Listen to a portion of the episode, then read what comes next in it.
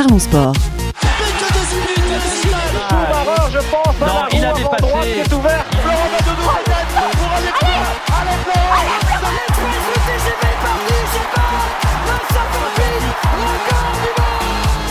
Parlons sport. Une émission animée par Gilles Bombard. Bonjour à toutes et à tous, très heureux de vous retrouver dans Parlons Sport. Chaque semaine, retrouvez-nous sur Marmite FM 88.4, sur Twitter, Facebook, sur Spotify et les autres plateformes de podcast. Parlons Sport, médias de proximité et au cœur de l'actualité. Samy est présent avec nous. Salut Samy. Salut Gilles et salut à tous. Julien est là également. Salut Julien. Salut Gilles, bonsoir à tous. Elle prend ses marques dans l'émission. On retrouve avec plaisir Julie. Salut Julie. Salut à tous. Nos invités aujourd'hui ont œuvré pour le développement du football en Inde. Nous accueillons pour la première fois Cédric Leroy. Bonjour Cédric. Bonjour Gilles et bonsoir à tous. Et Diez Glay. Bonjour Diez. Bonjour Gilles et bonsoir à tous. À chant qu'on va se régaler avec vous. euh, euh, en tout cas, une heure consacrée au ballon rond aujourd'hui. On écoute le sommaire. Au programme de l'émission, le miracle lillois a encore sévi. Dix ans après, le LOSC est à nouveau champion de France. Le bilan de cette saison avec tous les belligérants présents avec nous sent déjà la polémique avec vous, messieurs, dames. On fera également le bilan sur la situation des droits télé avec toi, Samy, puisqu'on ne sait toujours pas comment seront retransmis les matchs de la Ligue 1 lors des prochaines saisons. Enfin, vous saurez tout ou presque du football en Inde. 1,4 milliard d'habitants et zéro participation à la Coupe du Monde. Explication avec nos invités Cédric et Diez qui ont été en charge du développement du football en Inde. Longue interview avec nos invités d'exception aujourd'hui. Du football, du football et peut-être du cricket ou pas, c'est tout de suite dans Parlons Sport. Hé, hey, Toshiba là-bas, oh Tu veux que je t'apprenne à tirer dans un ballon, le connard? When the seagulls follow the trawler, it's because they think sardines will be thrown into the sea. Sais combien je te paye là pour, pour avec tes pieds, connard Alors, messieurs, dames, euh, eh bien, la Ligue 1 a rendu euh, son verdict euh, dimanche dernier euh, avec le sacre de, Lille. Il y avait encore un enjeu pour le titre du championnat qui s'est donc imposé à l'extérieur. C'était une condition sine qua non pour être champion de France puisque Paris s'était également imposé de son côté contre Brest. Alors moi, je, je mets les pieds dans le plat directement. Euh, le bilan que je fais de, ce, de cette saison de Ligue 1, clairement, Paris s'est sabordé. Euh, Paris a perdu le titre euh, tout seul. Je pense que ce sont des, éléments de langage qu'on a souvent entendus et qu'on a entendu de la part de Kylian Mbappé notamment. qu'est-ce que qu'est-ce que vous pensez de, ce constat? Moi, je pense que Paris a littéralement offert euh, le titre à Lille. Oui, bien sûr. Ça a commencé dès le début de saison. Euh, bon, on, se souvient hein, qu'ils ont joué le Final Four jusqu'à tard euh, dans le mois d'août. ils ont commencé par un cluster, puis par perdre des matchs contre Lens, contre Marseille. ils étaient complètement démobilisés. Ça a coûté d'ailleurs à la trêve sa place à Thomas Tuchel. Maintenant, ils finissent malgré tout avec huit défaites et après ces huit défaites-là, ils sont qu'à un point de Lille. Donc c'est clairement eux qui ont perdu le championnat, pas leur adversaire qui l'ont gagné. Maintenant, il euh, faudra, faudra en tirer les conclusions euh, euh, qui, pour, pour, pour, pour, pouvoir, pardon, l'année prochaine faire autre chose. Julien? Oui, pour compléter ce, ce que disait Samy, c'est que depuis l'ère Qatari, en fait, c'est la première fois que les Parisiens récoltent moins de 83 points. c'est la première fois même qu'ils dépassent les, les 5 défaites. Hein, Samy l'a dit, ça fait 8 fois, je crois, cette saison. par contre, là où je suis pas vraiment d'accord avec vous et avec ce que vient de dire Samy, c'est que, bon, moi, personnellement, en début de saison, je voyais bien Lille jouer le titre. Après, c'est vrai que tout dépendait de, de la saison du PSG. Hein. Euh, en Ligue 1, je pense que c'est, euh, je, je, suis même sûr, hein, avec les, stats que je viens de donner, le PSG n'a jamais été aussi mauvais, euh, enfin, si on tient compte évidemment de ces dix dernières années. par contre, au contraire, Lille a, plutôt un bon bilan parce que 83 points. Euh, c'est très rare en Ligue 1, euh, les gars. C'est à part le PSG et Monaco là ces dernières années, il y a que Lyon qui a réussi euh, cette performance et seulement une fois. Donc ça reste quand même un champion, ça reste quand même un vrai champion. Après, évidemment que sur le le fait que le PSG se soit sabordé, là, je pense qu'on est tous d'accord. Mais Lille reste quand même un beau champion de Ligue 1. Oui, mais l'un ne va pas sans l'autre, de toute façon. C'est-à-dire? Bah, C'est-à-dire qu'on n'a pas dit, nous, que Lille n'était pas un bon champion. Mais on a dit qu'en tout cas, euh, c'est bah, minimisé que c'est le PSG qui a, euh, qui a offert le titre, entre guillemets. Parce qu'avec huit défaites et tu finis à un point, tu te rends bien compte qu'il y a eu plus, pas un seul tournant, mais plusieurs tournants dans la saison. Et c'est la saison la plus catastrophique sur le plan sanitaire, sur le plan des blessures je ne sais pas combien de minutes euh, cumulées euh, euh, l'effectif du PSG a en termes de blessures. C'est mm. incroyable. Et surtout des cadres, des Verratti, des mecs comme Icardi qui ont été achetés 50 millions, etc. etc. Maintenant, certes, Lille, c'est un beau champion, mais son meilleur joueur est à 16 ou 17 buts. Hein. Mm. Alors, Samy, après je laisse nos invités parler. De toute façon, à part le Monaco de 2017 qui a un effectif incroyable avec un Mbappé et qui arrive à faire 96 points à l'arrivée, euh, je pense qu'il n'y a pas, on, aura, on verra peu tant qu'il y aura le PSG sous l'air Qatari. On verra peu d'équipes capables de, euh, de battre le PSG si le PSG fait une grande saison. Ça, ça paraît quasi impossible. Oui, bien sûr, mais le PSG, depuis l'arrivée des Qataris, a quand même perdu le titre trois fois. la, première année, la première année est différente. C'est une équipe en construction, c'est différent. Cédric? Effectivement, moi je rejoins beaucoup Samy sur, euh, sur ce qui a été dit et notamment sur les blessures. Moi, j'ai une, euh, j'ai une lecture vraiment euh, assez euh, pragmatique de la situation et du pourquoi, du comment le PSG a perdu le titre cette saison. Alors, effectivement, Lille est un très beau champion et au final, on est tous satisfaits que, que, Lille puisse décrocher le titre cette saison parce que c'est quand même l'aboutissement d'un projet qui a été construit il y a déjà pas mal de temps par Campos, par des nouveaux investisseurs. Il y a quand même une stabilité au niveau de ce projet-là avec euh, des jeunes qui arrivent aussi à, maturité à un certain moment. Et quoi qu'il en soit, on a vu ce rendu-là sur le terrain cette année. Par contre, du côté du PSG, je ne suis pas vraiment d'accord avec le fait que le PSG se soit sabordé cette année. Je trouve qu'en fait, les conditions ont vraiment été euh, très très complexes pour euh, le PSG. Et je vais revenir à la fin de la saison dernière à ce qui s'est passé, l'arrêt des compétitions, le Final 8 pour lequel le PSG est allé en finale quand même. Et finalement, je, vais vraiment parler avec un peu mon œil de technicien, disons, en toute modestie, mais je pense que la, préparation d'avant-saison a joué un énorme rôle, finalement, dans le fait que le PSG euh, produise ce qui s'est passé cette année. Effectivement, il y a, il y a des cadres euh, qui ont euh, complètement été défaillants sur cette saison. On a parlé d'Icardi tout à l'heure, j'abonde dans ce sens-là, mais Neymar, euh, dans le championnat de France cette année, n'a pas été au top non plus. On a euh, des joueurs qui se sont blessés à répétition cette année. On a des cadres qui manquent. On a Bernat, par exemple, qui n'est pas là, euh, alors que c'est un titulaire quand même indispensable à cette équipe, qui a dû être remplacé par Kurzawa, qui est quand même dans une dynamique vraiment particulière depuis pas mal de temps. On a des, des, cadres qui, sont, qui ont quitté le club également, des gars comme Thiago Silva, qui pour moi n'ont pas du tout été remplacés. Euh, qui ont été remplacés finalement par un milieu de terrain comme Danilo qui a dû enchaîner les matchs en début de saison puis qui s'est blessé. Donc en fait, je pense que malheureusement, les, deux facteurs principaux de, l'échec du Paris Saint-Germain cette année pour euh, le titre de champion, c'est d'abord la préparation d'avant-saison et potentiellement un mercato qui a été euh, très mal négocié. Euh, avec des coûts qui ont été faits, mais qui n'ont pas vraiment comblé en tout cas les départs qui, qui sont quand même importants. En défense, on a eu le départ de Meunier et Thiago Silva, j'y reviens. Et donc du coup, selon moi, les, bases, en tout cas, de cet échec se, trouvent ici. Ceci dit, je le dis et je le redis, je suis, je suis absolument ravi que Lille soit, soit champion cette année. C'est un beau message pour la Ligue 1. Et, euh, euh, et, voilà, j'espère qu'ils feront euh, la même chose l'année prochaine et qu'ils soient aussi compétitifs en tout cas.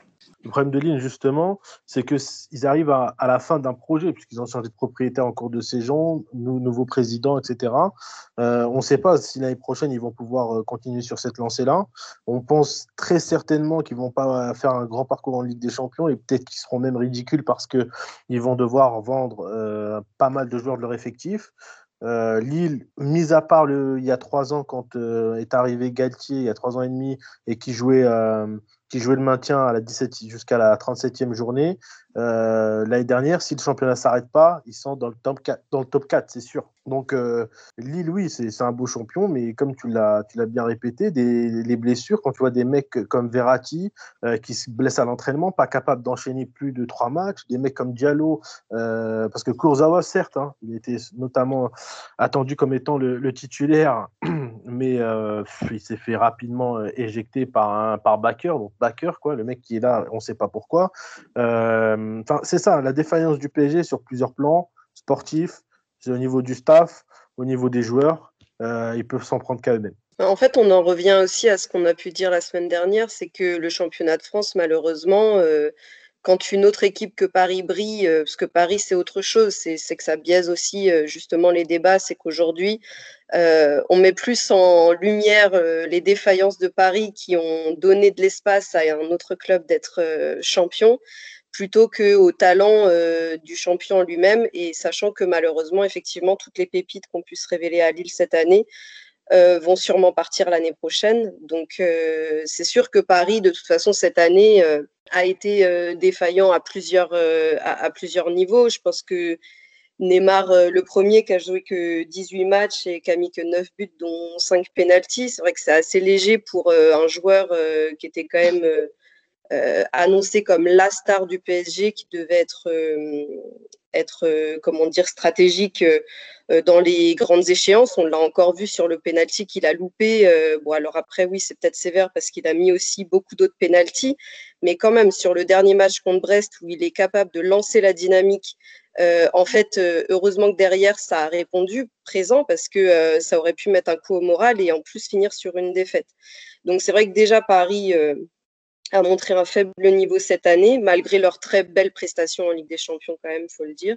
Et après, Lille, faut quand même noter que c'est l'une des meilleures défenses d'Europe avec Manchester City à Atletico. Ils ont fait quand même deux mois et demi euh, invaincus. Ils ont gagné contre Paris à Paris, même si effectivement, euh, sans supporters, euh, être à la maison, ça n'a plus la même résonance. Mais, mais je pense qu'effectivement, Lille, au vu du, mauvais départ et enfin, au vu du mauvais démarrage de saison avec le départ de leur meilleur buteur, euh, je trouve qu'ils ont su rebondir et euh, notamment Jonathan David qui est monté en puissance sur la deuxième partie du championnat. Et, euh, surtout la bonne surprise des Turcs de Lille avec Yazice pardon, et, et Yilmaz, 35 ans quand même, et qui arrive à, apporter un, plus au niveau mental surtout pour accompagner les jeunes joueurs. pour conclure sur Lille, ça reste un champion mérité. Surtout Griezmann a été euh, décisif euh, à plusieurs reprises, et notamment contre Montpellier et contre Lens, alors qu'à Paris, à part Mbappé qui a excellé qui, euh, je pense, va finir par partir, je ne sais pas si on va l'évoquer ça aussi, mais c'est vrai qu'à part Mbappé, on n'a pas eu les, grands acteurs et les grands joueurs qui auraient dû être décisifs encore une fois, et ça, ça marque les grandes équipes aussi. Bon, en tout cas, ce qui est certain avec, avec Lille, c'est que Lille va de nouveau se banaliser la saison prochaine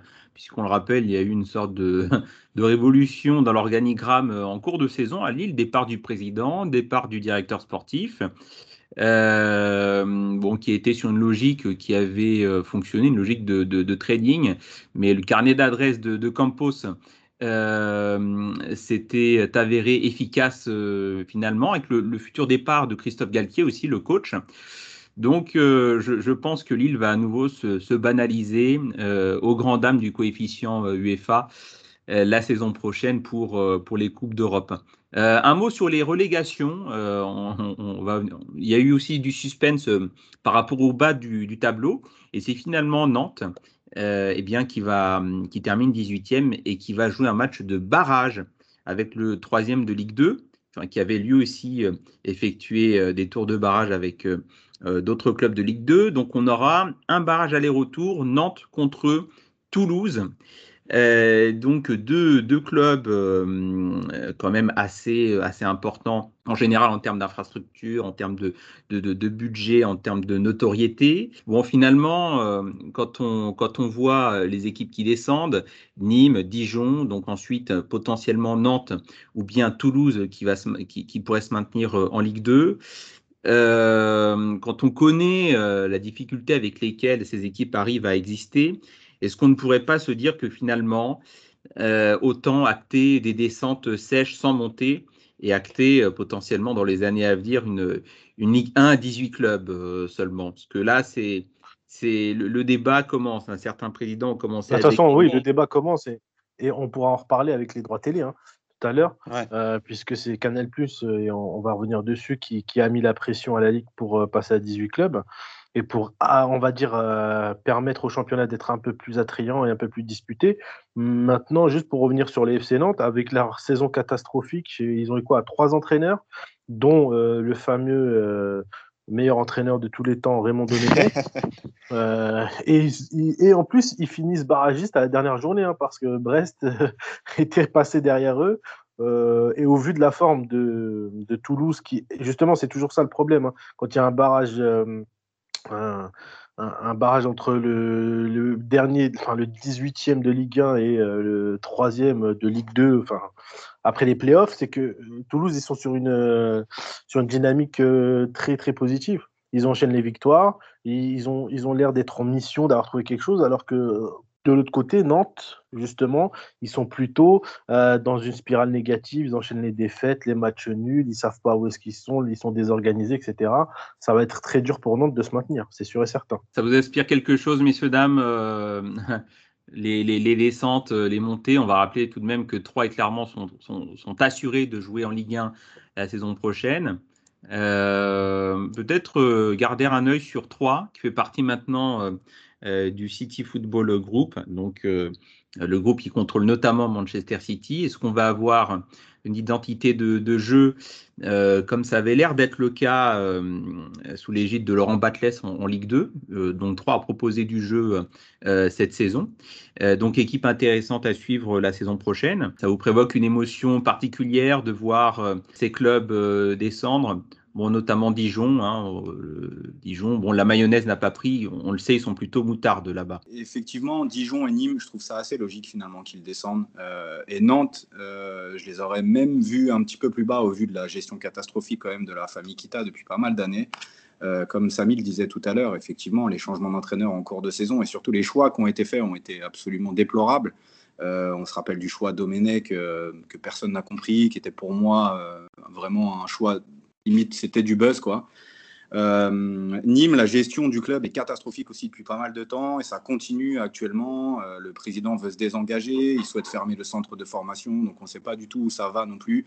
Dijon, bon, euh, la saison a été catastrophique à plusieurs égards, la gestion également catastrophique et tu sens que le projet, bon, c'est assez bancal depuis pas mal de temps. Je, préfère effectivement parler des équipes qui, qui vont monter l'année prochaine j'ai une tendresse euh, particulière. Alors, trois, effectivement, oui, qui appartient au City Group, qui a éventuellement un vrai projet à, déployer. Euh, euh pardon, qui, a porté ses idées également. Il y a effectivement le cahier des charges du City Group qui est essentiellement basé sur le jeu. Donc ça, c'est plutôt positif en tout cas, de, voir cette équipe et ce club euh, en Ligue 1 l'année prochaine, même si euh, je crois que ba euh, devait, devait, quitter le club. En tout cas, il y avait des rumeurs. Je ne sais pas si ça a été acté depuis, mais en tout cas, il, y avait des, il y avait des bruits. moi, j'ai une tendresse surtout particulière. il paraît qu'il va rejoindre, il paraît qu'il va rejoindre Montpellier, ouais. Ouais, exactement. C'est ce que j'avais entendu. Alors, je ne sais pas si ça a été fait depuis, je ne te cache pas, mais, mais en tout cas, il y avait des bruits. J'ai trouvé ça curieux d'ailleurs. donc, moi, je disais que j'ai vraiment une tendresse particulière pour le projet de Clermont parce que, euh, parce que je trouve que le coach Pascal Gastien a des idées. C'est un coach qui a été élu euh, meilleur entraîneur euh, de, de, Ligue 2 encore une fois cette année, qu'il avait déjà été l'année dernière et, et qui finalement n'a déboursé pratiquement rien du tout sur les précédents mercato. C'est un type qui a des vraies idées de jeu, qui a un effectif qui n'est pas exceptionnel, mais qui arrive à en tirer quelque chose. Je trouve que le projet du club est cohérent euh, et qu'ils euh, sont en train de se structurer. D'ailleurs, c'est un consortium hein, avec euh, à sa tête un, Suisse qui possède plusieurs clubs. Il a un club au Danemark, il a un club en Autriche, il a un partenariat avec le tout-puissant Mazembe aussi en République démocratique du Congo. Et, je trouve que ça, c'est vraiment réjouissant pour la Ligue 1 parce qu'on risque de voir du beau jeu malgré un budget assez dérisoire. Voilà. Donc, je suis assez satisfait là-dessus. Et, effectivement, le, football et le sens du football, en tout cas, voudrait que le FC Nantes descende en Ligue 2 et que, et que Toulouse puisse monter parce qu'ils sortent quand même également d'une belle saison. Et, euh, je trouve qu'ils euh, méritent encore, enfin, ils méritent beaucoup plus que, le FC Nantes d'aller en Ligue 1. Maintenant, effectivement, cette histoire de barrage, et on y reviendra tout à l'heure visiblement, c'est quand même quelque chose dont il va falloir parler et qui est assez problématique finalement pour, euh, pour l'égalité des chances en tout cas, pour ces clubs-là. Un, dernier mot, Julien, sur le sujet? Ouais, je voudrais faire juste une petite digression avec nos invités euh, très rapide hein, sur un club qui a failli être euh, promu de Ligue 2 Qu'est-ce que vous pensez du Paris FC Parce que euh, on aurait pu euh, avoir un derby parisien. On n'est pas passé très très loin d'un derby parisien euh, pour la saison prochaine, comme c'est déjà le cas par exemple en, en D1 féminine. moi, je pense que c'est que partie remise. Enfin, j'espère, parce que le Paris FC était en, pleine bourre en début de saison. Hein, pour rappeler un peu, ils ont eu un gros trou par contre en, plein milieu de la saison, puis ils sont revenus un petit peu vers la fin, jusqu'à jouer le début des barrages. Donc peut-être qu'avec un peu plus de régularité euh, ça pourrait le faire, hein, même si bien sûr il reste encore euh, du travail, mais pourquoi pas? Surtout que je crois que ça fait partie du projet du président du Paris FC de, monter en Ligue 1 et de s'y maintenir.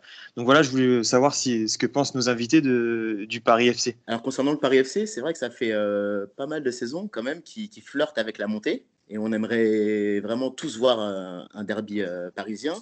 Mais il y a des doutes aussi sur le projet du président parce qu'ils sont beaucoup dans le trading et euh, peut-être que rester en Ligue 2, ça les arrangerait en fait. moi, je vais aussi dans ce sens-là, effectivement, avec Diez. J'ai quand même pas mal de doutes en fait sur le projet du Paris FC. Effectivement, ils sont en train de structurer un gros centre de formation actuellement. Ils mettent beaucoup de moyens à, ce niveau-là. Euh, mais je suis pas persuadé en fait que ça les arrange de monter en Ligue 1. Je pense que la Ligue 2, euh, c'est un championnat qui est quand même très très intéressant pour faire du trading.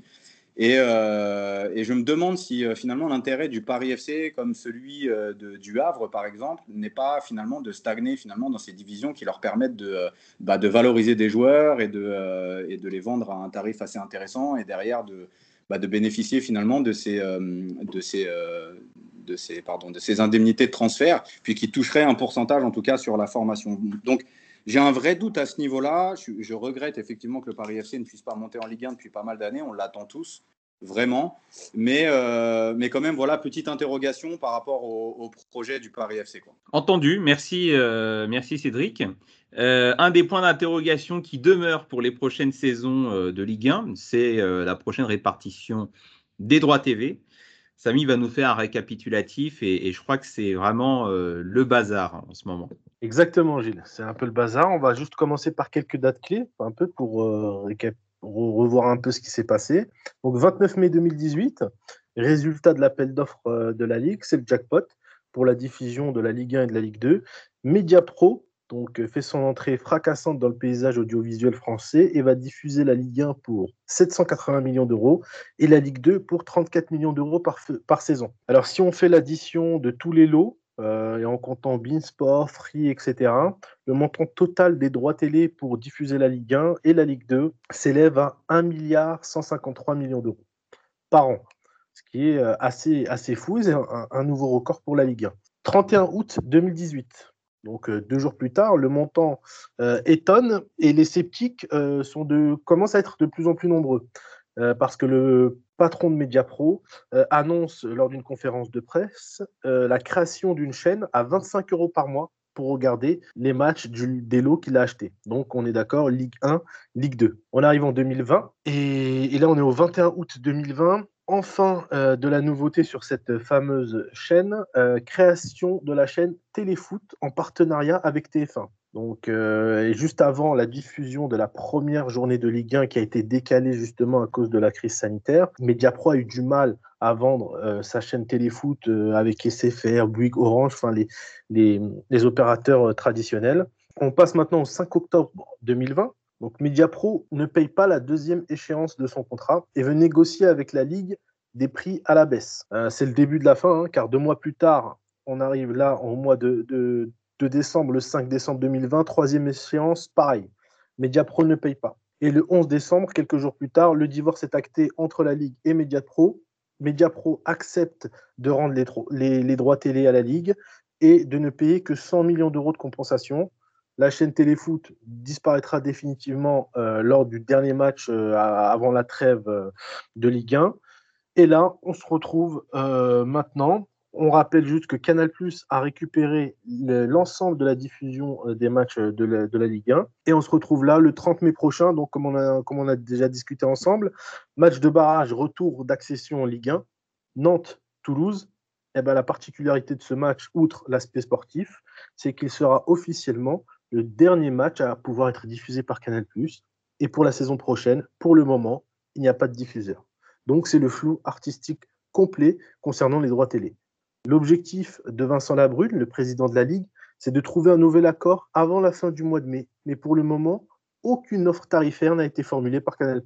Les problèmes, et il y en a beaucoup, c'est que Canal+ ne veut pas diffuser l'intégralité du, championnat qu'il juge trop cher et préfère garder son lot des meilleures affiches. Beansport, quant à eux, ils sont hors course. Ils se concentrent sur les championnats européens tels que la Liga, la Serie A et la Bundesliga. Ils pourraient cependant diffuser certains matchs de Ligue 2, mais ça reste bien sûr une hypothétique à ce stade. L'information la plus importante de ces dernières semaines, et on en a parlé tout à l'heure, c'est que Canal a exigé euh, et a demandé à la Ligue de faire passer l'élite de 20 clubs actuellement à 18 clubs. Et cela le plus vite possible. Ça a déjà été acté lors du AG, hein, euh, que, la Ligue 1 pourrait passer de 20 à 18 clubs. Des groupes de travail sont en cours sur la question avec les présidents de Ligue 2 notamment, mais ça coince. Justement, du côté des présidents de Ligue 2, ils jugent la réforme un peu trop hâtive à ce stade. Et ce n'est pas la seule contrainte que Canal a tenté d'imposer à la Ligue. Hein, Canal est en train un peu de faire euh, ce qu'il veut et de, et de, mener les négociations. Maxime Saada, le patron de Canal aurait, et j'emploie le conditionnel, fait comprendre que toute négociation avec un autre acteur pourrait mettre fin définitivement aux discussions entre la Ligue et Canal+. Donc, ils veulent l'exclusivité des discussions. La Ligue euh, donc tente pour éventuellement diffuser bah, le reste des affiches qui ne sont pas les meilleures affiches qui seront euh, diffusées par Canal+, de créer une nouvelle chaîne gérée par la LFP donc et qui diffuserait euh, l'ensemble des matchs non pris en compte par Canal+, pour la modique somme de 10 euros par mois. Alors maintenant, qui sait qui va regarder et, payer 10 euros par mois dans un, dans un déjà un pool d'abonnements qui est très très, très très riche pour regarder seulement la, un peu de matchs de Ligue 1 et quelques matchs de Ligue 2 bah, C'est la question que je vous pose. Bah, je réponds à ta question. Euh, moi, ça ne m'intéresse pas. je ne paierai jamais 10, euh, euros, 10 euh, euros supplémentaires pour les 8 autres matchs de Ligue 1. Non, non, je me, je me mets à la place. Je me mets à la place de Canal. franchement, il faut, il faut le dire. c'est un, ça reste quand même un championnat, hormis quelques équipes. On a quand même beaucoup d'équipes de Ligue 1 qui ne propose pas de jeu, on s'ennuie euh, quand on regarde les matchs. On a vite envie de zapper en fait sur les autres euh, championnats étrangers et de regarder euh, ce qu'il y a sur Bein. donc moi, payer pour deux affiches Ligue 1, pourquoi pas, donc sur un abonnement canal, mais payer un abonnement supplémentaire pour, pour davantage d'affiches de Ligue 1, moi perso, ça ne m'intéresse pas. Euh, écoute, moi, euh, j'ai cette lecture effectivement de la situation. Tu l'as dit en préambule, euh, Samy. Je crois que le grand gagnant de cette opération, finalement, c'est Canal. Aujourd'hui, c'est les sauveurs finalement du championnat et, limite du football français.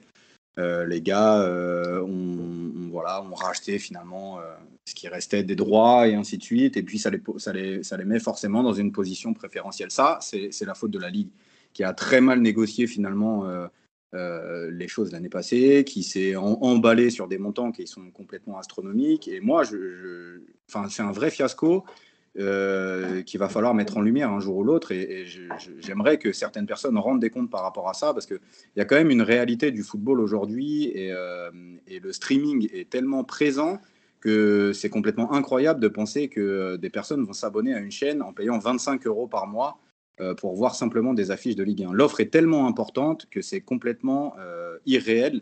Et finalement, dans un autre domaine que, le, que le football, ça ne serait jamais arrivé. Parce que finalement, l'offre était clairement surévaluée. Donc forcément, aujourd'hui, Canal est en position de force. Ils ont toutes les cartes en main. Et je me demande d'ailleurs si à un moment donné, Canal ⁇ bon là on va, on va partir dans, la, dans de la théorie du, du complot, donc je ne vais, vais pas trop m'étaler là-dessus, mais, mais vraiment je, je, me demande comment Canal peut se retrouver finalement dans cette, euh, dans cette position préférentielle aujourd'hui, euh, parce que ça me semble tout à fait incroyable qu'ils puissent avoir le droit limite de vie ou de mort sur, euh, sur les droits télé pour les saisons à venir. Je trouve ça incroyable. Voilà. C'est vrai, mais c'est surtout le problème, c'est que Be In ne veut plus vraiment se positionner et il n'y a pas beaucoup d'acteurs qui, qui croient en la Ligue 1 et sur le potentiel de la Ligue 1 actuellement, en fait. C'est ça le problème. Alors, moi j'ai deux questions euh, pour vous tous. Je commence par la, première qui paraît la moins euh, probable.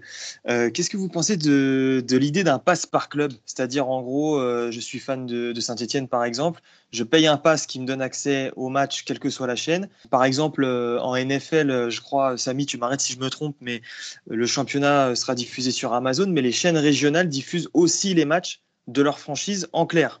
Donc tout est fait à la carte en NFL, c'est encore différent. Il y, a, énormément de diffuseurs. Mais euh, si on parle des montants de la NFL, euh, c'est plusieurs milliards par an. ça, c'est encore autre chose. Mais ce que je veux dire, c'est que tout est fait à la carte, il me semble. Je crois quand même que le, le, droit européen interdit euh, ce fonctionnement à la carte, puisqu'il faut que tout soit mutualisé pour ne pas créer des écarts. Bah non, puisqu'il y a plusieurs diffuseurs je ne sais pas euh, ce que tu appelles euh, à la carte, mais il y a Non, je veux dire que qu'on paye euh, en fonction de, notre club. Ça veut dire que par exemple, il y aura des gens, ah, il y aura beaucoup de gens qui vont payer pour le payer. Voilà, c'est ça. Ouais, bah, je pense que c'est ce qu'a voulu mettre en, en place. Enfin, ils ont eu une idée à un moment donné de le faire côté Media Pro. Mais bon, après, ne jamais vraiment savoir comment ça peut marcher en Europe. Ça, c'est un peu, c'est un peu lié vraiment au système nord-américain. Mais qu'est-ce que vous pensez du coup de, de, ça, là, de cette éventuelle euh, passe par club? Euh, Moi, je trouve ça top. Pour moi, c'est l'évolution euh, cohérente en fait qu'il faut qu'il faut donner encore une fois au droit télé, à la diffusion des matchs et ainsi de suite, parce que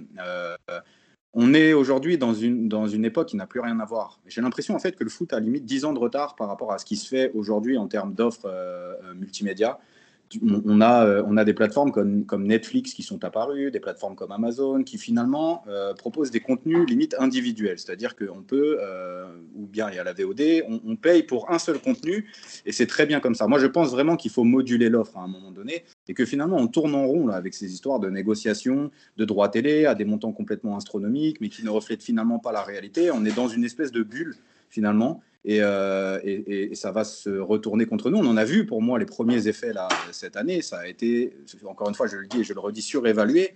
Et, euh, on s'est retrouvé dans une situation absolument catastrophique qui pourrait potentiellement remettre en cause euh, bah, la, la, la, viabilité du championnat lui-même. C'est-à-dire que finalement, le championnat est bâti autour de ses droits.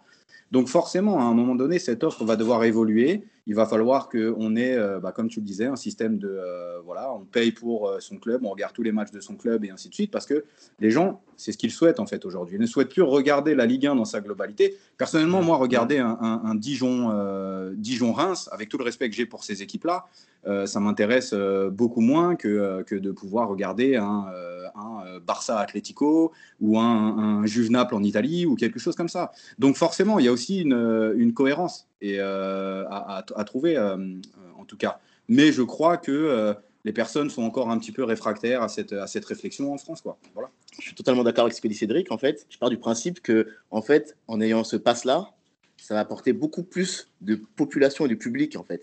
Parce que, comme voir les matchs qui ne nous intéressent pas forcément, on ne va pas le faire. Et après, il y a une autre question que je me pose aussi c'est la Ligue et Canal Plus devraient se poser la question pourquoi le, le championnat anglais ou le championnat espagnol nous propose des matchs euh, plus ou moins, même euh, bas de tableau, qui sont très intéressants et qu'on va regarder. Alors que chez nous, en France, dans la Ligue 1, les matchs bas de tableau, on ne les regarde pas du tout, en fait. Dans cette solution-là, il n'y a que le PSG qui va être regardé, au fait, concrètement. Ouais, moi, c'est exactement ce que tu dis, Samy, même Gilles, euh, ce que tu disais, et ça revient au débat qu'on a eu la semaine dernière sur la Ligue 1 par rapport aux autres championnats, c'est que euh, effectivement, il est moins attrayant et en même temps, euh, enfin moi j'ai du mal à avoir une idée, puis je suis peut-être euh, j'ai du mal avec ces changements et moi j'aimais bien quand Canal Plus avait tous les championnats et qu'on pouvait passer tout notre week-end à regarder tous les matchs de tous les championnats parce que ça permet aussi d'avoir des visions différentes et, et, voir des schémas de jeu différents et de pas toujours voir son équipe justement préférée pour voir les concurrents et puis ça aide aussi à l'analyse et peut-être après au progrès, euh, au progrès des clubs, je sais pas. Mais euh, c'est vrai que là, du coup, comme le dit Samy, euh, si on fait à la carte, il n'y aura plus que les grands clubs qui vont être regardés. Et c'est vrai que ça fait peur, parce que la force aussi peut-être du championnat de France, c'est justement parfois de rester peut-être humble dans des sommes moins astronomiques avec des, des dirigeants de clubs qui sont euh, français et non pas que émiratis, qataris, etc. Même si euh, ça reste que ce que les qataris ont fait à Paris, c'est extraordinaire et ça a apporté quelque chose au foot euh, français et puis une magie aussi. Mais voilà, moi je reste sceptique par rapport à tout ça et, j'ai du mal à. Ça fait un petit peu peur aussi, quoi, par rapport à l'argent et au fait que bah, les petits clubs vont être de plus en plus écrasés, déjà qu'ils le sont pas mal. Après, Julie, je me permets d'intervenir, mais rien n'empêche finalement le supporter de Lille de s'abonner à la chaîne de Lille, tout simplement, et de regarder et de visionner les matchs qui, l'intéressent, de son équipe, par exemple, pour ne parler que de Lille, mais ça peut être de Reims, de Nantes. En fait, tous les clubs français ont leur, euh, euh, base de fans. Donc, euh, c'est surtout la répartition qu'il faut voir de tout ça. effectivement, forcément, le PSG captera beaucoup plus d'abonnements. Ça, je suis, je suis d'accord là-dessus. Mais si on estime effectivement que le PSG est une locomotive pour le championnat, mais qu'en termes de répartition, euh, c'est différent. Maintenant, est-ce que le PSG acceptera par exemple une situation comme celle-ci? J'en suis beaucoup moins sûr. Mais en fait, c'est vraiment l'offre multimédia qui doit changer, je crois en tout cas. Vraiment. Alors justement, il y a une, une, autre, une autre solution qui, peut être envisagée, qui, aussi ma, qui correspond à ma deuxième question. Est-ce qu'on ne peut pas commencer à sortir de la télédépendance? Un peu comme en F1 finalement. La F1 est diffusée parfois euh, en clair et parfois gratuitement sur les réseaux, ce qui permet du coup d'avoir plus de visibilité vis-à-vis d'un public français euh, et donc de, relancer euh, l'intérêt des Français pour la Ligue 1. Bon, bien sûr, pour ça, il faudrait partir du principe que les droits télé ne sont plus une fin en soi, ce qui du coup complique les choses. Mais qu'est-ce que vous pensez justement de commencer à diffuser et en clair et euh, pourquoi pas sur différentes euh, plateformes C'est compliqué parce qu'il faut revenir. Euh, ta question est un peu compliquée, Julien, parce qu'il faut revenir sur. Euh, sur enfin, il faut un retour sur investissement. Et du coup, en clair, on sait bien que c'est pas assez suffisant pour des retours sur investissement. On voit le droit, les droits de la, Coupe de France ou des matchs de l'équipe de France. C'est carrément une autre planète par rapport aux droits des championnats, des championnats de première division à travers l'Europe. Effectivement, moi je crois qu'il faut vraiment oublier cette idée de, voir du sport gratuit à la télé. C'est un, marché qui est trop concurrentiel aujourd'hui et il n'est plus uniquement euh, français. Il est international. Il y a des chaînes qui viennent d'un peu partout et qui finalement ont mis aussi euh, la main sur, euh, bah, sur des lots, sur des droits et ainsi de suite. Et pour le coup, ça risque aujourd'hui d'être très complexe d'acheter des lots et de les diffuser, de les diffuser pardon, de manière totalement gratuite. Maintenant, effectivement, l'offre serait vraiment top et moi j'aimerais qu'on reparte vers ça. Hein vers du, foot gratuit à la télé. C'était incroyable. On a tous grandi, euh, je crois, en tout cas, euh, autour de cette table, dans cet environnement. Et c'est ce qui a forgé aussi notre amour pour le football. Aujourd'hui, on est dans, euh, une dimension totalement différente. Et, je crois que c'est pas très réaliste finalement de, penser qu'on y reviendra en tout cas. en tout cas, on va attendre de voir les prochaines semaines ce qui va se passer, si on a des contrats qui vont euh, qui vont se conclure. Mais en tout cas, bon, ce qui est, semble-t-il, déjà acté, c'est que les ressources euh, des clubs français euh, n'atteindront pas le milliard comme il était espéré il y a de cela deux ou trois ans. On va aborder avec vous plus longuement, Cédric et, et, Diez, le développement du football en Inde. Dans un premier temps, est-ce que vous pouvez nous, dire quel est le, sport le plus populaire en Inde et pourquoi le cricket? Eh ben effectivement, tu as, apporté la réponse. Euh, le cricket, mais pas que. Il y a d'autres sports en Inde qui sont, qui sont vraiment très populaires. On a le, kabaddi, par exemple, qui est un sport euh, qui a été créé en Inde. Et d'ailleurs, j'ai une vraie tendresse pour ce sport et je vous invite à aller regarder quelques vidéos. Il y a d'ailleurs une ligue professionnelle en Inde de kabaddi.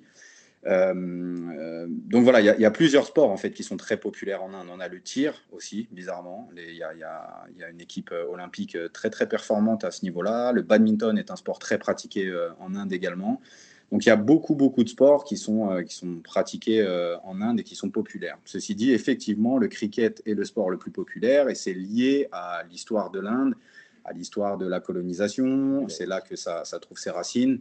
le cricket est un sport d'élite. Euh, et c'est très important de, comprendre qu'à euh, un moment donné, jouer au cricket pour les Indiens, c'était pouvoir se comparer finalement avec, euh, avec les, les, colons, qui étaient les Anglais, et qui avaient importé ce sport. Donc voilà pourquoi finalement le cricket s'est installé tout doucement euh, comme étant le sport majeur, en tout cas euh, en Inde. Il y a une noblesse, en tout cas, dans ce sport euh, que recherchaient les Indiens à un moment donné. Et il ne faut pas oublier aujourd'hui que l'Inde est quand même un, pays paradoxalement d'élite, en fait. Il y a peut-être 90% de la population qui travaille pour une partie, pour 10% peut-être élite de la population. Donc, donc ça fonctionne très, très bien. Et, et, voilà, le, cricket est vraiment le sport, le sport le plus suivi en Inde et on, on arrive à, enfin, il y, a des, personnes qui soulèvent des, salaires en Inde au niveau du cricket euh, qui sont comparables à des joueurs de football, hein, par exemple. On en est là. Hein. C'est vraiment euh, ultra populaire. Ultra populaire. Alors, enfin, quand on voit quand même qu'au niveau, au niveau mondial, euh, la Coupe du Monde de, football reste quand même l'un des événements les plus regardés dans le monde, est-ce qu'il n'y a, jamais eu en Inde la volonté politique, en tout cas, de développer, de mettre en place des, infrastructures, d'utiliser le foot comme un instrument de, soft power, comme euh, comme il peut l'être euh, en Chine, par exemple, où en Chine, ces dernières années, on a massivement investi euh, dans la construction de franchises, en attirant des stars, en participant parfois au développement d'infrastructures dans des pays étrangers. Euh, J'ai pas l'impression que ce soit la direction prise par les autorités indiennes ces dernières décennies, puisque comme, comme je vous le disais, euh, dans la présentation. Plus d'un milliard d'habitants, euh, pourtant zéro participation à la Coupe du Monde de football. C'est assez incroyable. Effectivement, c'est très complexe, mais c'est également très complexe de le comprendre. mon analyse, et euh, vraiment ça ne tient qu'à moi, et je, ne pense pas avoir la science infuse à ce niveau-là, mais c'est que finalement le football est un sport populaire. Et comme je le disais en préambule, et je mets ça vraiment en parallèle avec le cricket, le football ne s'est pas du tout développé de la même manière que le cricket en Inde. Donc forcément, aujourd'hui, ça provoque une toute puissance de du cricket, des, clubs de cricket, des personnes qui investissent dans le cricket. Et ces personnes-là n'ont pas envie ça change. Donc elles n'ont pas vraiment d'intérêt finalement à ce qu'une autre pratique se développe. D'autant que c'est une pratique qui est euh, ultra populaire au niveau mondial. L'Inde, jusqu'ici, ne réfléchissait pas trop euh, en termes euh, mondial. C'est-à-dire que on parlait tout à l'heure du fait que la Chine, par exemple, a une politique aujourd'hui d'État tournée vers le, football, une politique euh, de soft power, effectivement, parce qu'ils ont compris en tout cas les enjeux que pouvait euh, représenter euh, le fait d'avoir une équipe performante au niveau international. Ce n'est pas du tout le cas de l'Inde. La fédération est vraiment sous-financée encore aujourd'hui. C'est une fédération pauvre, l'Inde, il faut, le savoir. Il n'y a pas de volonté de l'État finalement de développer cette pratique et je pense mais encore une fois, ça tient de mon analyse personnelle et de ma modeste expérience là-bas, que euh, finalement, ça ne colle pas avec, euh, avec la, nation indienne. C'est-à-dire que le, football en Inde est un sport très populaire. Il est joué par les, les plus pauvres, finalement on, le voit dehors, hein, euh, c'est un sport, euh, un sport euh, qui, est pratiqué par des personnes qui n'ont pas la possibilité de s'acheter des équipements ou des choses comme ça, alors que le cricket est un sport qui nécessite des investissements à plusieurs égards. Déjà en termes d'équipement, c'est très compliqué finalement de se payer bah, une batte de cricket, de se payer les équipements nécessaires. C'est un sport qui est quand même dangereux avec des balles qui peuvent tuer des joueurs. C'est déjà arrivé d'ailleurs même au niveau professionnel. Euh, il y a également euh, tout un cursus euh, qui coûte ultra cher pour arriver au plus haut niveau. Quand on entre dans des écoles en Inde qui vont chercher à des, milliers de, roupies d'inscription, bah, ce n'est pas accessible à tout le monde. Et c'est le seul moyen pour arriver au niveau professionnel au cricket en Inde. Les, les, personnes que vous voyez dans les clubs professionnels de cricket en Inde sont des personnes qui sont déjà aisées financièrement à la base. Il y a très peu finalement de success story comme on peut en voir dans le football. Et donc, du coup, je pense qu'il y a quelque chose de politique quand même là-dedans. Voilà. Euh, maintenant, encore une fois, je, tiens à dire que ça, c'est mon analyse personnelle et je n'ai pas la science infuse et, je me trompe peut-être. En l'occurrence, je crois effectivement que euh, le salut finalement du football est arrivé par des investisseurs privés. C'est ce qui s'est fait euh, en 2014 avec l'apparition de cette ligue privée qui est arrivée, qui s'appelle l'Indian Super League. Euh, donc du coup, euh, non, pour répondre à, ta question, Gilles, il n'y a pas aujourd'hui de vraie politique d'État concernant le développement du football. Euh, et, je ne crois pas que c'est la direction que prendra l'Inde dans, les prochaines années. Ceci dit, la, FIFA pousse un petit peu quand même par rapport au développement du football, et ça, ça a quand même aussi du poids. Et, et j'en veux pour preuve qu'une Coupe du Monde du 17 a été organisée en Inde déjà, masculine et euh, qui a eu euh, quand même pas mal de succès. Et généralement, quand la FIFA se positionne sur des événements comme ça et, pousse les, pays à organiser des événements comme ça, c'est parce qu'ils ont quelque chose derrière la tête. Et là, euh, l'année prochaine, devait avoir lieu cette année déjà la Coupe du Monde U17 féminine en Inde, encore une fois, et elle aura lieu finalement l'année prochaine, je crois, cette année ou l'année prochaine.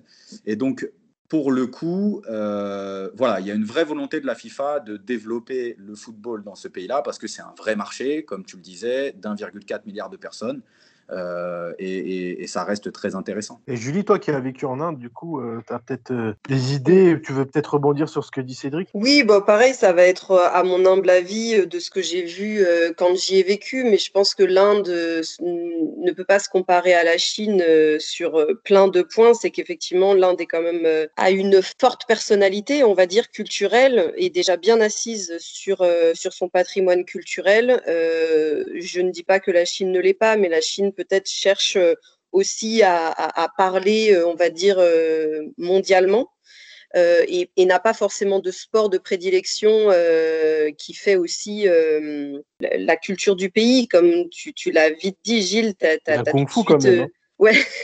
Non, bien sûr. Non, non, c'est pour ça. Non, mais je veux dire, bien sûr, il y a d'autres sports, mais je veux dire, en sport collectif qui parle au monde entier, c'est vrai que le cricket est quand même joué euh, dans, plein d'autres pays. Et, donc, du coup, effectivement, je pense que l'Inde n'a pas forcément euh, intérêt à ce qu'il euh, y ait un autre sport qui, parle autant que celui-ci, parce que même si c'est un sport qui est accessible qu'aux hautes castes, on va dire, qu'aux hautes classes sociales, euh, ça reste qu'il est regardé quand même et qu'il est rassembleur. Donc, euh, effectivement, moi, ça m'étonne pas trop que le foot ne soit pas encore euh, une priorité d'État. Mais bon, pareil, c'est juste avec mon vécu là-bas et, c'était il y a sept ans. Donc, depuis, les choses ont pu changer aussi. Alors, moi, je pense que l'Inde va être amenée petit à petit à émerger dans le football avec des investisseurs privés, en fait.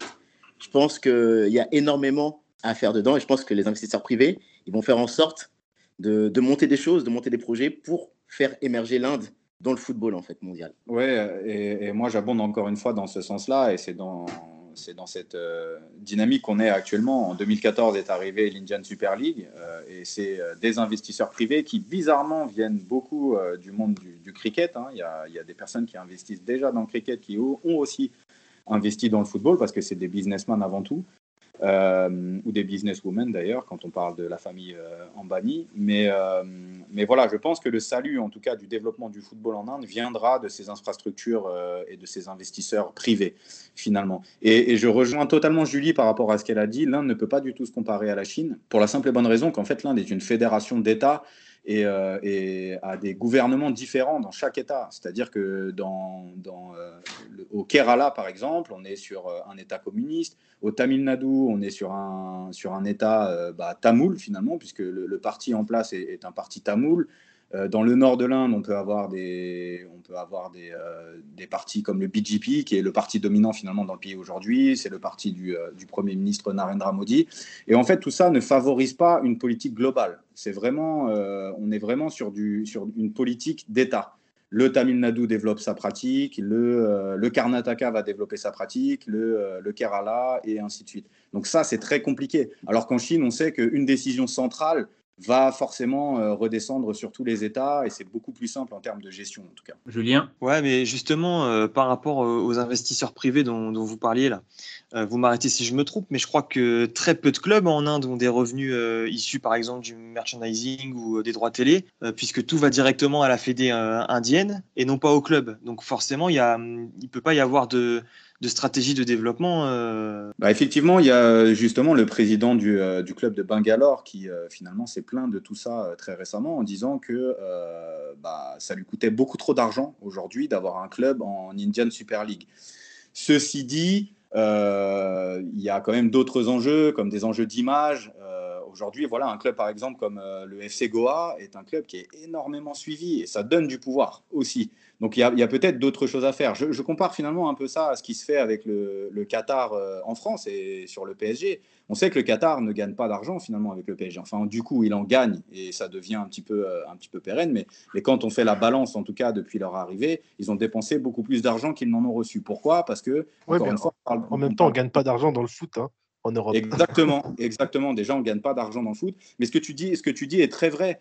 Euh, euh, aujourd'hui, c'est des, des, très, on parle de familles très très riches et de très gros investisseurs en qui ont repris les franchises hein, dont on est en train de parler. Je parlais de la famille en banni.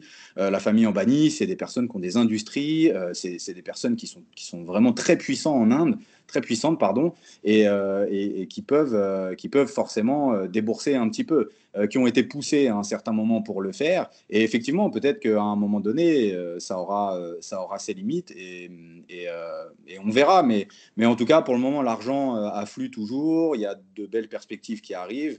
Euh, aujourd'hui, les clubs indiens peuvent participer, par exemple, à la Ligue des champions asiatiques, ce qui est encore une fois euh, un, grand pas en termes de développement pour, euh, pour le foot indien, ce qui n'était pas le cas jusqu'ici. donc voilà, des perspectives de développement, il y en a. Il y a des vrais, il y a des cahiers des charges qui sont imposés aujourd'hui par la fédération par rapport à la création de, centres de formation. Donc petit à petit, les choses vont se faire. On est pour moi, on est dans une dynamique positive avec effectivement des investisseurs privés qui déboursent plus d'argent qu'ils n'en gagnent. Mais à terme, je pense qu'il y aura, euh, il y aura euh, un, basculement, si je peux dire ça comme ça. Et ça a déjà même eu lieu et je le mets vraiment en perspective avec ce qui s'est passé. Euh, d'ailleurs, en fait, finalement, cette ligue, cette Indian Super League, a été créée par des investisseurs privés. C'était une ligue privée. En fait, elle a été créée en parallèle d'un championnat domestique qui existe déjà, qui s'appelle la High League, avec des clubs qui sont en place depuis des centaines d'années déjà, comme euh, le Mohun Bagan ou, euh, ou, East Bengal, qui sont des clubs historiques, euh, qui ont plus de 100 ans. en fait, on arrive, on, développe une nouvelle ligue privée sans demander l'avis de, de personne. Donc déjà, c'était un, tour de force par rapport à ça. et l'année dernière, finalement, l'Indian Super League donc l'ISL, est devenu le, euh, le, championnat numéro un euh, du pays. C'est-à-dire que jusqu'ici, depuis 2014, les deux championnats cohabitaient. Et aujourd'hui, euh, c'est l'ISL qui, qui, devient le championnat dominant du pays, qui obtient les places en Ligue des champions asiatiques. Et l'I-League, en fait, est passé complètement au second plan. Donc, on, a, on a une ligue fermée finalement qui, qui est venue supplanter euh, les ligues nationales telles qu'elles existaient euh, euh, auparavant. Ouais, c'est un exemple intéressant et c'était plus exactement ça. le modèle qu'on nous promettait ici avant qu'ils ne fassent demi-tour, ces fameux clubs. on va revenir sur vos parcours respectifs, Cédric et Diez, puisque vous, vous étiez vous sur le terrain il y a quelque temps pour promouvoir le développement du football en Inde. Est-ce que vous pouviez donc nous expliquer en, profondeur quelle, quelle, a été votre expérience? Pourquoi êtes-vous allé en Inde à la base? Alors pour être tout à fait transparent, c'était un voyage découverte euh, que, j'ai fait euh, à la sortie de mes études.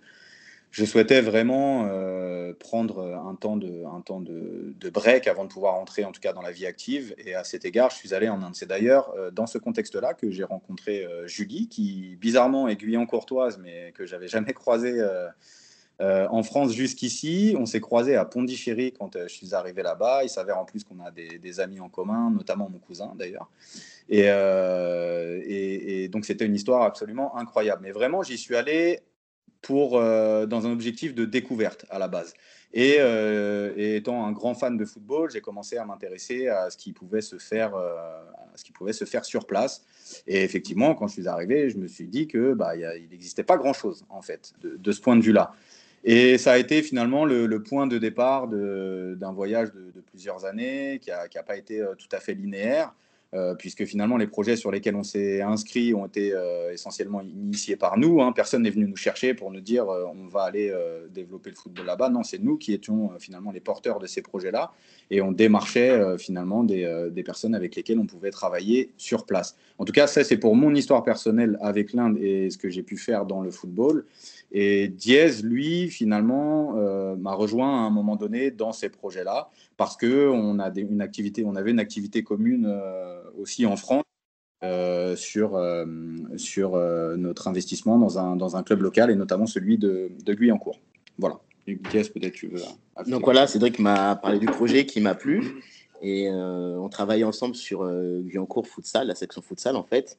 Et j'étais coach donc, euh, j'apprenais, je débutais. Et donc, le projet en Inde euh, m'a tout de suite parlé, en fait, pour euh, découvrir de nouvelles choses. Je ne connaissais pas du tout ce pays. Donc, voilà, j'ai tout de suite adhéré au projet avec Cédric. L'idée, c'était vraiment de partir sur quelque chose, sport et découverte. Et, et vraiment, on a été comblé de ce point de vue-là, parce qu'on a vécu des choses absolument incroyables sur place. Alors, finalement, au vu de vos expériences, comment vous voyez la, la, la trajectoire là, du, du développement du, football par rapport à vos actions? L'Inde, c'est compliqué à plusieurs égards. C'est-à-dire qu'il y a des projets qui peuvent, euh, qui peuvent euh, avoir beaucoup de succès et du jour au lendemain euh, ne plus en avoir du tout parce qu'il y a beaucoup de problèmes au niveau administratif ou il y a des, il y a des choses qu'on ne maîtrise pas forcément. Donc, je, reste très, très positif en tout cas par rapport à ce qui se passe encore une fois en Inde autour de la, du développement de la, pratique football, de, la pratique futsal également. Euh, parce qu'il y a des gens qui souhaitent euh, faire des choses. Maintenant, euh, ça va prendre beaucoup de temps, ça va prendre énormément de temps. Il y, a, il y a beaucoup de talents en Inde, on peut penser ce qu'on veut. Effectivement, l'Inde n'a jamais participé à une Coupe du Monde et on pense que c'est...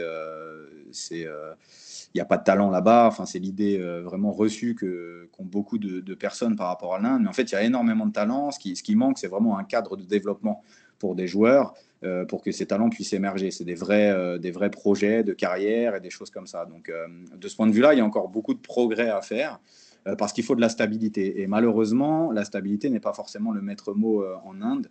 Par exemple, il y a une ligue de futsal qui a été lancée il, y a, il, y a, quelques années, un peu à l'image de l'ASL. cette ligue a, duré une saison ou deux, et puis le projet a complètement périclité. Il n'existe plus du tout. Donc, il n'y a plus du tout de futsal aujourd'hui en Inde, par exemple.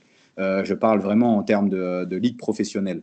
Euh, donc du coup, euh, c'est assez compliqué. On peut avoir un projet euh, top sur une année et puis l'année d'après, c'est catastrophique parce qu'on va avoir des blocages au niveau administratif, au niveau politique, à, tout plein de niveaux finalement. Il y a tellement de paramètres qu'on ne maîtrise pas que c'est compliqué. Maintenant, euh, je le dis et je le redis, je, suis, vraiment euh, optimiste euh, par rapport au développement de la pratique football et même de la pratique futsal en Inde pour les années à venir, parce qu'il y a un potentiel énormissime. voilà, comme Cédric disait, c'est un travail de longue haleine. C'est quelque chose, on va commencer là, mais on ne sait pas qu'on va le terminer en fait. Il faut, faut, en vouloir, il faut y croire. Si on n'y croit pas, c'est sûr que ça ne sera pas possible. Mais je pense qu'à l'avenir, l'Inde euh, comptera parmi, euh, peut-être pas l'élite du football, mais en tout cas aura sa carte à jouer. Et je pense que d'ici là, euh, ils auront cette chance de participer à une première Coupe du Monde parce qu'il il y a des talents, il y a tout ce qu'il faut. Il faut juste que, qu'on arrive, que les gens arrivent en fait à, à tout mettre en ordre et, pour que ça fasse quelque chose de superbe. Maintenant, Gilles, juste pour, pour compléter ce propos, malheureusement, euh, la crise sanitaire là a été absolument catastrophique pour tout un tas de projets qui commençaient à émerger. Il y avait une dynamique qui était euh, vraiment intéressante. Euh, d'ailleurs, on doit le dire, ça fait, moi, ça fait plus d'un an que que j'ai pas voyagé en Inde, ce qui n'était pas arrivé déjà depuis pas mal de temps. Et alors qu'on travaillait sur un projet justement d'académie sur l'état de, de Pondichéry, et, malheureusement tout ça, tout ça ralentit énormément le développement de, du football, du futsal euh, en Inde. Actuellement, aujourd'hui, enfin, les gens ne, peuvent plus, euh, ne peuvent plus pratiquer du tout. Il y a une ligue qui devait, euh, qui devait sortir à Pondichéry, une ligue de futsal, une ligue de football qui devait reprendre, parce que c'est pareil, les, les, ligues sont figées d'une année à l'autre, il ne se passe plus rien. Et là, tout était dans une dynamique positive. Et finalement, tout est à nouveau figé. Donc, euh, donc de ce point de vue-là, c'est assez complexe et finalement, on perd du temps. Bien, messieurs, euh, merci d'avoir évoqué avec nous euh, vos activités en Inde. Alors, pour teaser un peu les auditrices, les auditeurs qui nous écoutent, vous avez aussi bien d'autres activités, notamment dans le futsal, mais vous reviendrez euh, très bientôt dans Parlons Sport pour évoquer euh, tout cela. Donc merci à vous Cédric et Diaz d'être venus euh, dans l'émission. Eh ben, avec grand plaisir. Merci à tous de nous avoir reçus. C'était super et c'est avec grand plaisir pour vous revoir très rapidement. on, est déjà, on est déjà dans les arrêts de jeu. Bah oui, on a, on a beaucoup parlé. On est, on est navré, mais on a, on, a, tellement de choses à dire que voilà, on, a, pensé que c'était le bon moment. Donc, bah, merci, à vous, merci à vous. les gars. on a hâte de revenir. Merci Julie d'avoir été là. Ben, merci à vous de m'avoir invité encore une fois. C'était un réel plaisir. Merci à ah, toi, Julien. même si, hein. désolé, tu étais le, seul non euh, Guyan-Courtois, mais c'est pas grave, tu as d'autres qualités, Julien. Ah, moi, je viens de plaisir, ça surpasse tout. Ouais, ok. Euh, merci à toi, Samy. Merci à toi. bon, on se retrouve euh, très bientôt pour un nouveau Parlons Sport. Bon match, bonne semaine. Merci, ciao, salut ciao, salut.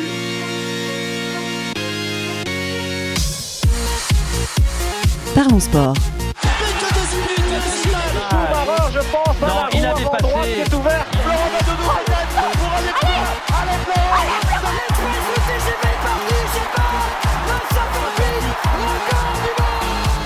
Parlons sport, une émission animée par Gilles Bombard.